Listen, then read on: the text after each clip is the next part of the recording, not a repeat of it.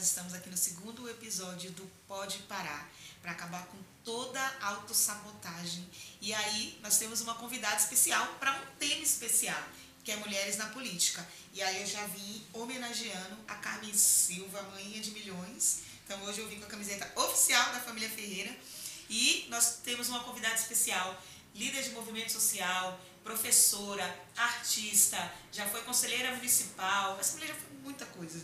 Então eu vou deixar que ela se apresente, porque ela é uma mulher muito especial hoje. Nós estamos recebendo essa mulher nesse Pode Parar, porque eu tenho certeza que você vai sair daqui com muito aprendizado ouvindo Carmen Silva. Então, se apresenta um pouquinho aí pra gente. Olá, sou Carmen Silva, líder do MSTC, Movimento Sem Teto do Centro.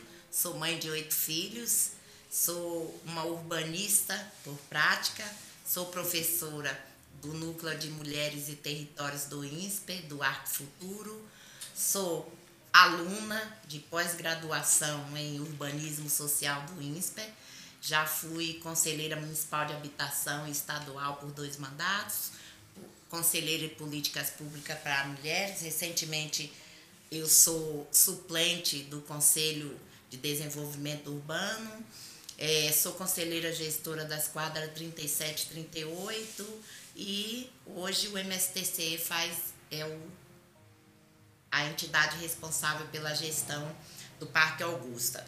Essa é a Carmen Silva, gente, mãe de milhões.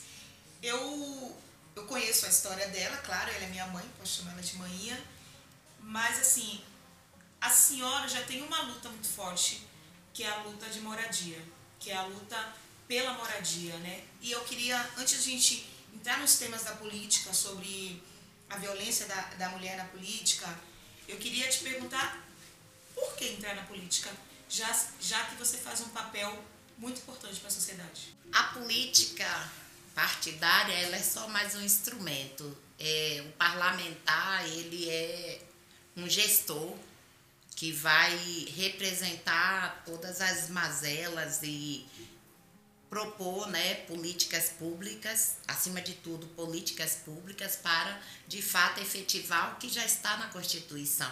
Um gestor, um político, nada mais é do que um gestor. E nós não queremos mais ser representadas, eu quero ser a representante. Porque se eu já represento, eu já posso dizer que eu sou uma deputada, uma vereadora, que toda vez que eu entrei nesses conselhos foi por uma eleição. E lá eu tive que representar a maioria tive que representar os anseios, não só na questão da moradia, como também nas questões da violência contra a mulher, na questão da juventude, na questão da acessibilidade, porque quando a gente fala em morar, as pessoas logo compreendem até um erro de muitos gestores, vamos construir moradia, vamos construir moradia. Mas e o direito urbanístico? O que é ser urbanista? O que é a moradia dentro de um contexto de urbanismo social. A moradia ela tem que vir com complemento. E o urbanismo é difuso, o urbanismo ele é completo, é igual à democracia. A gente pleiteia muito democracia, mas será que a gente sabe usufruir da democracia? Tá, então quando foi que teve esse estalo de que eu já sou um, já represento a minha sociedade, já, já sou gestora da minha sociedade, mas quando te deu esse estalo de que agora eu vou entrar na política para fazer a diferença ainda mais? Me deu um estalo é, justamente pós é, a nossa criminalização. Esse estalo ele veio é onde eu disse eu não quero mais ser representada por ninguém, não representa nossos anseios, né? A política velha é, a política partidária velha, quando eu falo política velha, são as práticas, as práticas de se construir é, ninhos, se construir é, propostas que interessem a um certo nicho. A gente tem que pensar na política como macro, como instrumento, como ferramenta. É, um gestor, ele tem que se dedicar a todos.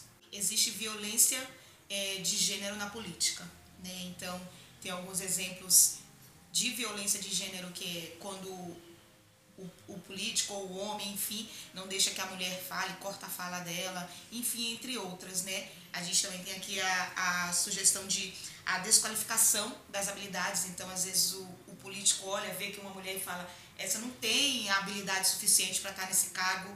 Também tem a desproporcionalidade no repasse do fundo partidário. que esse daí eu sofri na pele, porque eu participei da campanha passada de Carmen Silva e eu sei o quanto que esse daí foi uma violência política de gênero, né? Você já sofreu alguma violência de gênero na política? Muitas vezes, muitas vezes. É, é, essa desqualificação, né, por ser preta, por ser uma mulher preta, nordestina, e os homens, quando vão escolher seus representantes, que para chegar ao ponto de, de se qualificar, de dizer que é um representante, vai ser o próximo candidato de um partido, existe uma classificação dentro desse partido político. Isso é com todos, uhum. não é só o mérito de um, não. É todos. Então, vem pelo que a pessoa é, pelos títulos, por ser branco, pelos títulos, ah, é o doutor fulano de tal, é isso, é aquilo, e desclassifica né, aqueles que fazem o trabalho bruto. Porque o trabalho da base esse sim deveria ser a classificação dentro do partido político, que é como é que foi feito esse trabalho de base, como é que a gente se instrumenta dentro dos diretórios, quando a gente se filia a um partido político e que agrega o conhecimento do, do estatuto desse partido e que faz a coisa prevalecer, que na hora da disputa, não só na hora de disputa de eleição, mas também está lá dentro do partido, levando propostas, dentro dos congressos, deveria é, ter uma classificação pelo mérito, quem é essas pessoas que né, foram filiadas, chegaram da base e que dentro do partido evoluiu. Então não há essa classificação. É sempre condicionado que nós teremos um papel submisso de fazer campanha para outra pessoa, né? E muitas vezes essa pessoa não está nem classificada, porque ele não conhece as pessoas, ele não anda na base, ele não anda no meio do povo, mas é porque tem uma classificação.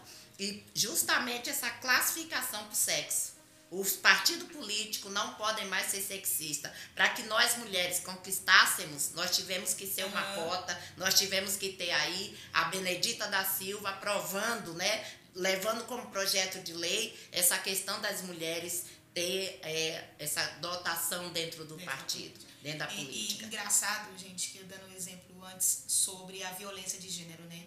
É engraçado que a campanha, a última a campanha passada, estava vindo pós-Covid, então foi, foi bem. Pós-Covid não, foi bem no Covid mesmo, bem na, na, na época pandêmica. E as coisas estavam bem restritas.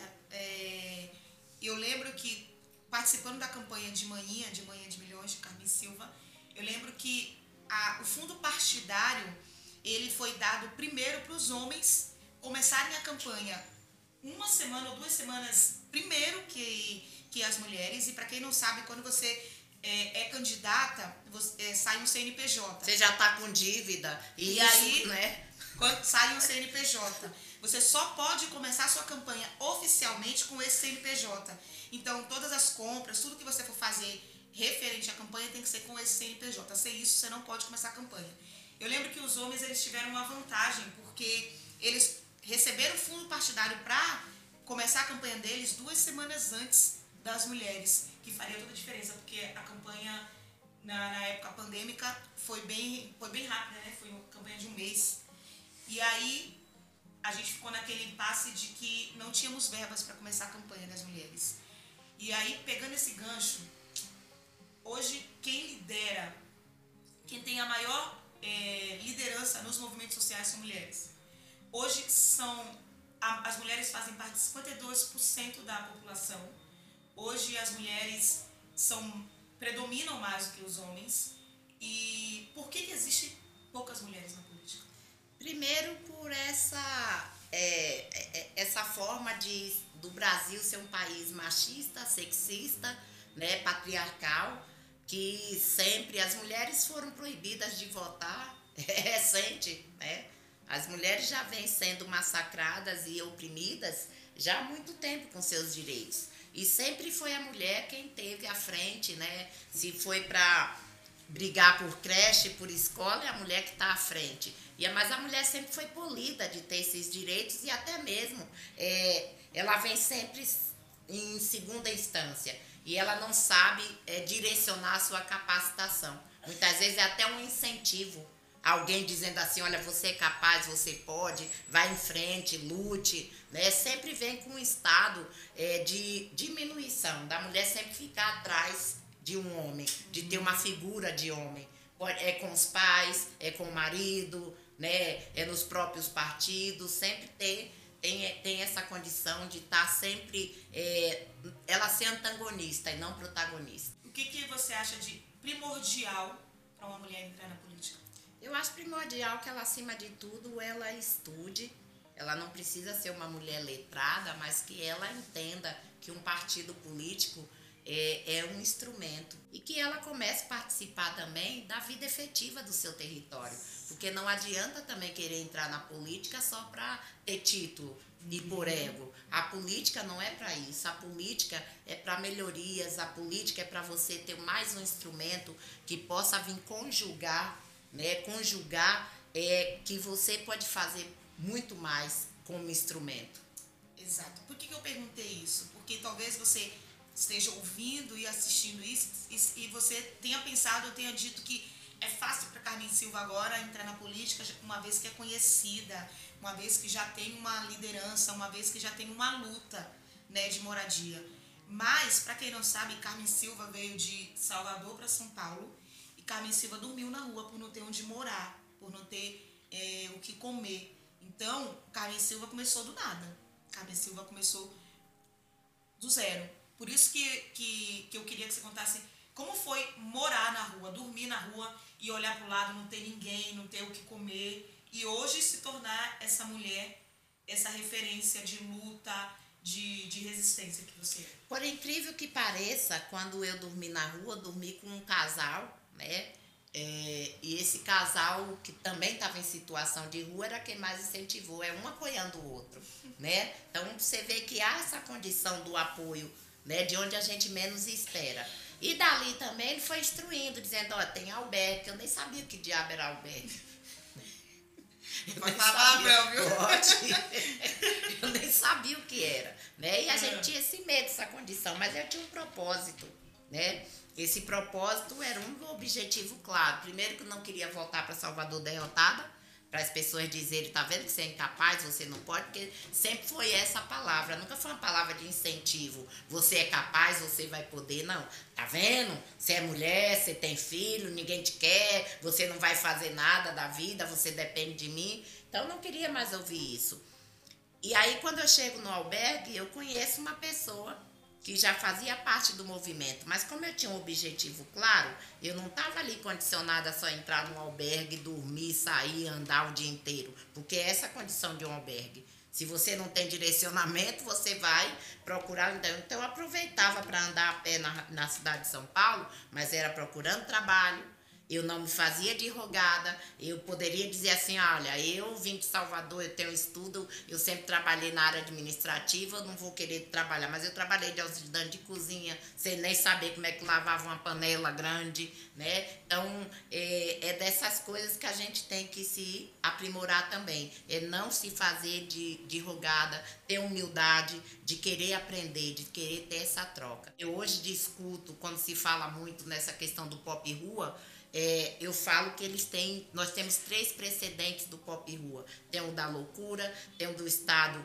de drogadição e tem aqueles que estão em necessidade, e hoje muito mais, porque famílias inteiras vão para a rua porque não tem dinheiro para pagar um aluguel caríssimo na cidade de São Paulo, não tem emprego, muitas vezes se paga o aluguel não come, então essas são as condições, né? E para mim, naquele momento, eu estava na condição da necessidade, eu não tinha trabalho, eu não tinha nada, então é a condição que eu tinha é a rua. E falando em condições até de se pagar um aluguel e até de se comer, que hoje para comer tá caro.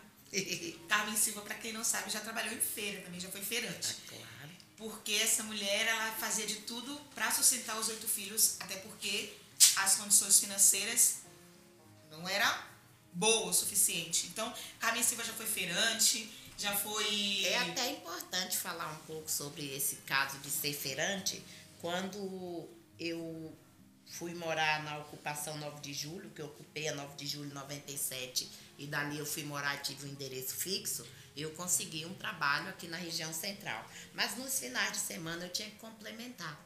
Né? E como é que eu complementava? Primeiro eu fui porque quando a gente ocupa, a gente sai fazendo pedidos de doação. E eu ouvi de uma feirante dizendo assim: "Eu quero ver se chamar para trabalhar se você quer". Aí eu disse: "Eu quero". eu quero, é para trabalhar, eu venho. E ela te contratou?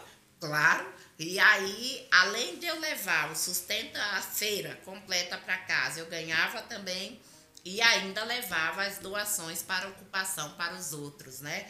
E foi muito importante essa oportunidade. É, quando eu disse que não ia mais, a pessoa até disse: ai, por que, é que você não vem mais? Trabalhei muitos meses, sábado e domingo. Tá, e mudando aqui MSTC. Quando as pessoas é, confundem ocupar e invadir, qual que é a diferença de ocupar e invadir? Bem, ocupar são sempre espaços ociosos, cheios de lixo, abandonados, devedores. É, invadir é invadir um local que tem função social, que as pessoas ali é, provém daquele local. Por exemplo, um proprietário está reformando seu prédio. Quando o prédio está em reforma, significa que ele abandonou. Né? É, ocupar é, um, um prédio recém-construído, ocupar uma casa que alguém está reformando, isso é uma invasão. Agora, um prédio, um estado de abandono, 20 anos, 10 anos, 15 anos, tanto para o proprietário como para o particular como o próprio poder público, quando nós ocupamos, quando o MSTC ocupa, ocupa com essa responsabilidade de fazer duas denúncias. Primeiro, da necessidade das pessoas, né? Nós não temos um programa efetivo de moradia social, por mais que os governantes tentem, mas ainda não tem essa efetivação. Dentro da síntese de São Paulo, nós temos cerca de 290 mil imóveis vazios e abandonados para 490 mil pessoas sem moradia. Isso já deve ter aumentado, porque uhum. a cada dia vem aumentando gente sendo despejado. Né? São Paulo hoje, o Brasil hoje tem uma característica até de passar fome que a gente já tinha acabado com esse problema, mas o que ocorre? Invadir é quando você toma as coisas dos outros, né? Ocupar é quando você dá função, você limpa, você cuida, você mora. Qual que é o sentido do MSTC? Qual que é o sentido de uma liderança de moradia?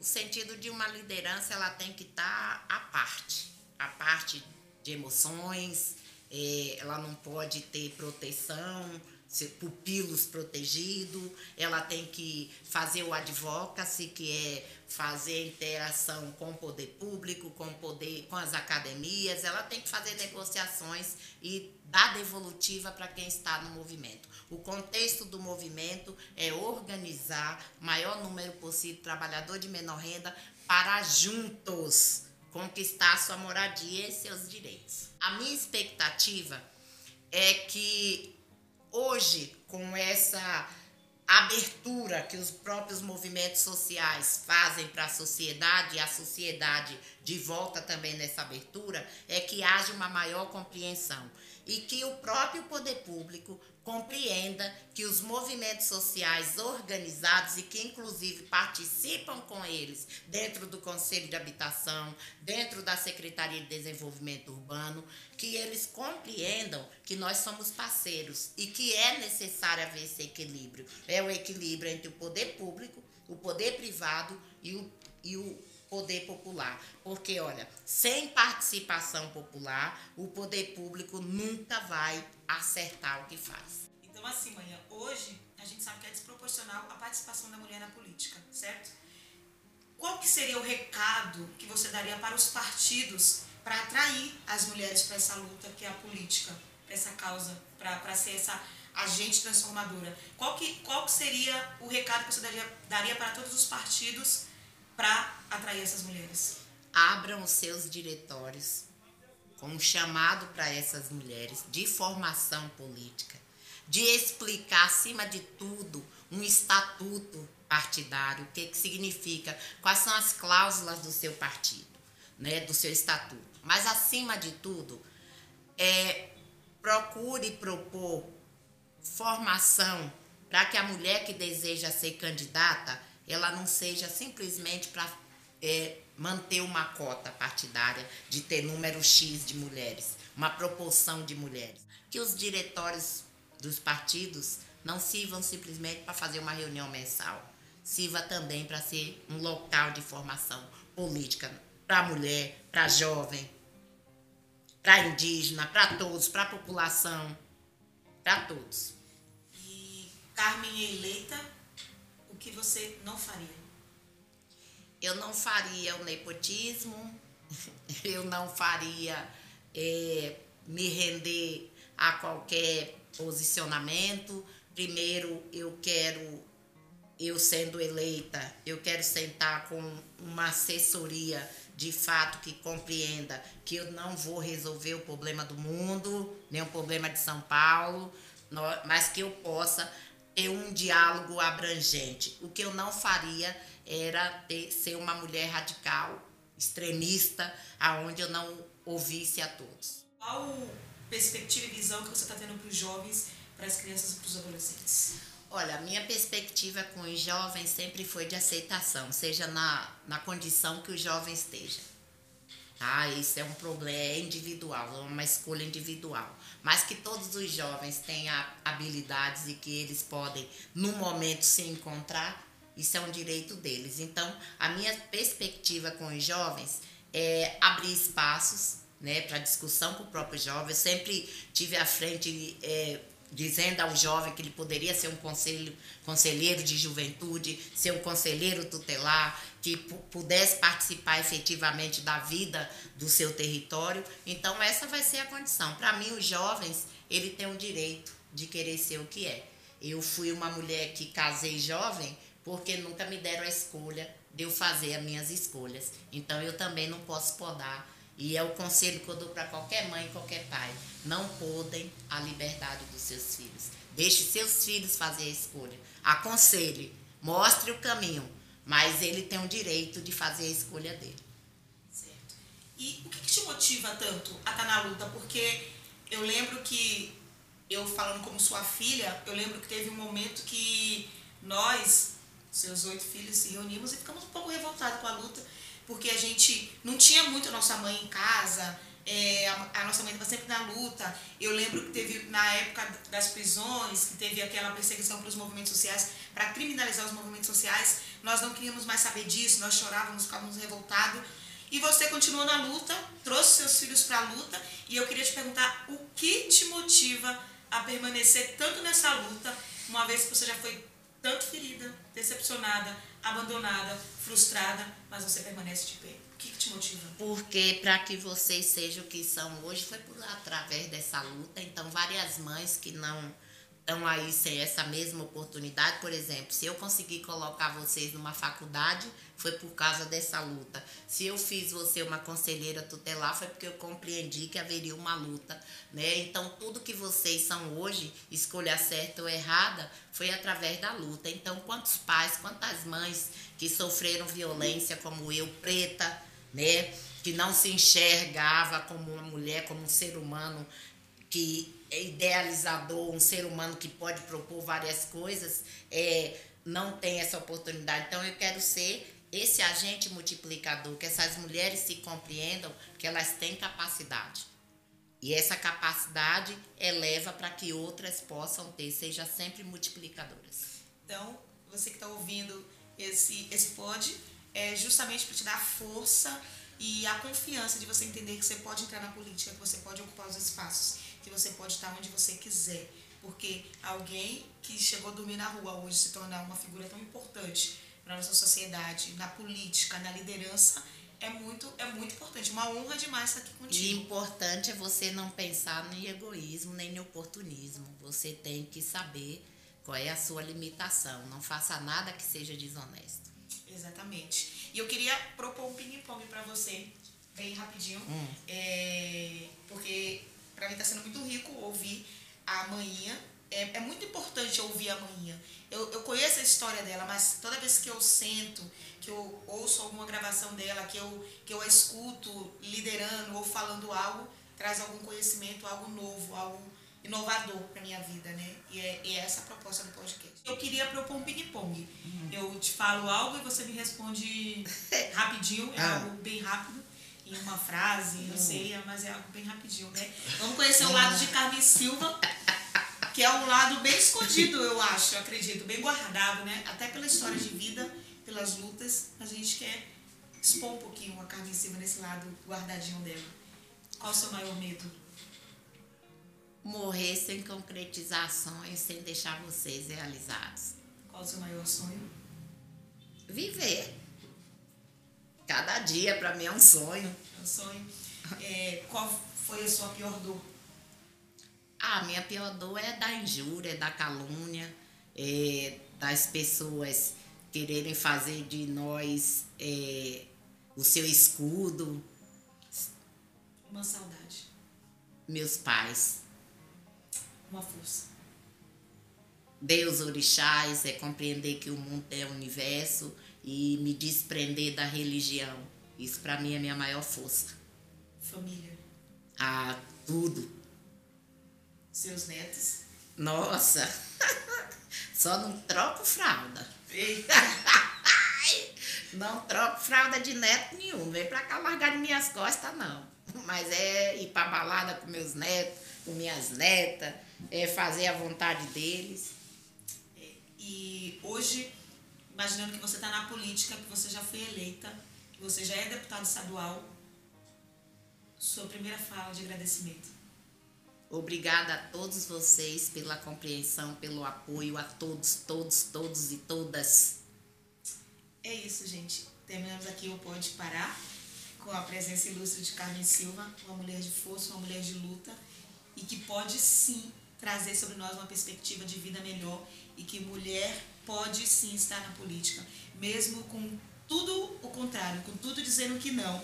Carmen Silva é exemplo de que a política faz a diferença. É superação, é resiliência, é cada dia matar o fascismo, o egoísmo de si, né? É, é e uma isso. última, uma última frase do ping-pong que eu tinha esquecido, eu não quero fechar isso sem, sem Hum. fazer.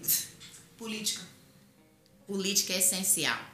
A política é desde a hora que a gente acorda, desde a hora que a gente vai dormir, a gente faz política. Política é conversar, é dialogar, é viver, é você frequentar o seu bairro, isso é política. Então essa história de dizer eu não gosto de política, mentira, todo mundo faz política. Nasce- a gente já nasce na política, né? É. É isso. Obrigada, Carmen Silva. Aê. Obrigada. E esse foi mais um episódio do Pode Parar, né? Então, você que escutou pela primeira vez, nós vamos ter mais episódios, mais falas enriquecedoras. Então, eu queria te pedir para você curtir o projeto que se chama Parando de Me Sabotar nas redes sociais. Esse é o nosso podcast Pode Parar, é o podcast que acaba com toda a autossabotagem. E eu quero que você vá lá no Instagram e curte nossas redes sociais no projeto Parando de Me Sabotar. Beijo, até o próximo episódio.